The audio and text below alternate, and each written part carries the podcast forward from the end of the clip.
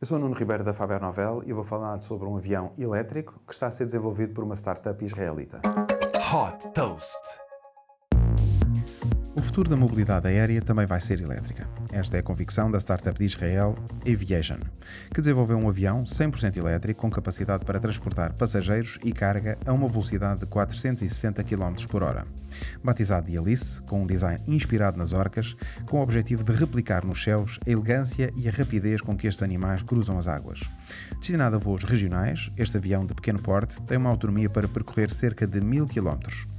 A oferta da Aviation inclui três modelos do Alice, um com capacidade para 6 passageiros, outro para 9 passageiros e um destinado apenas ao transporte de carga. A startup já recebeu encomendas da gigante de logística alemã, DHL, e da companhia aérea regional Cap Air. O objetivo é iniciar as vendas dos aviões em 2024.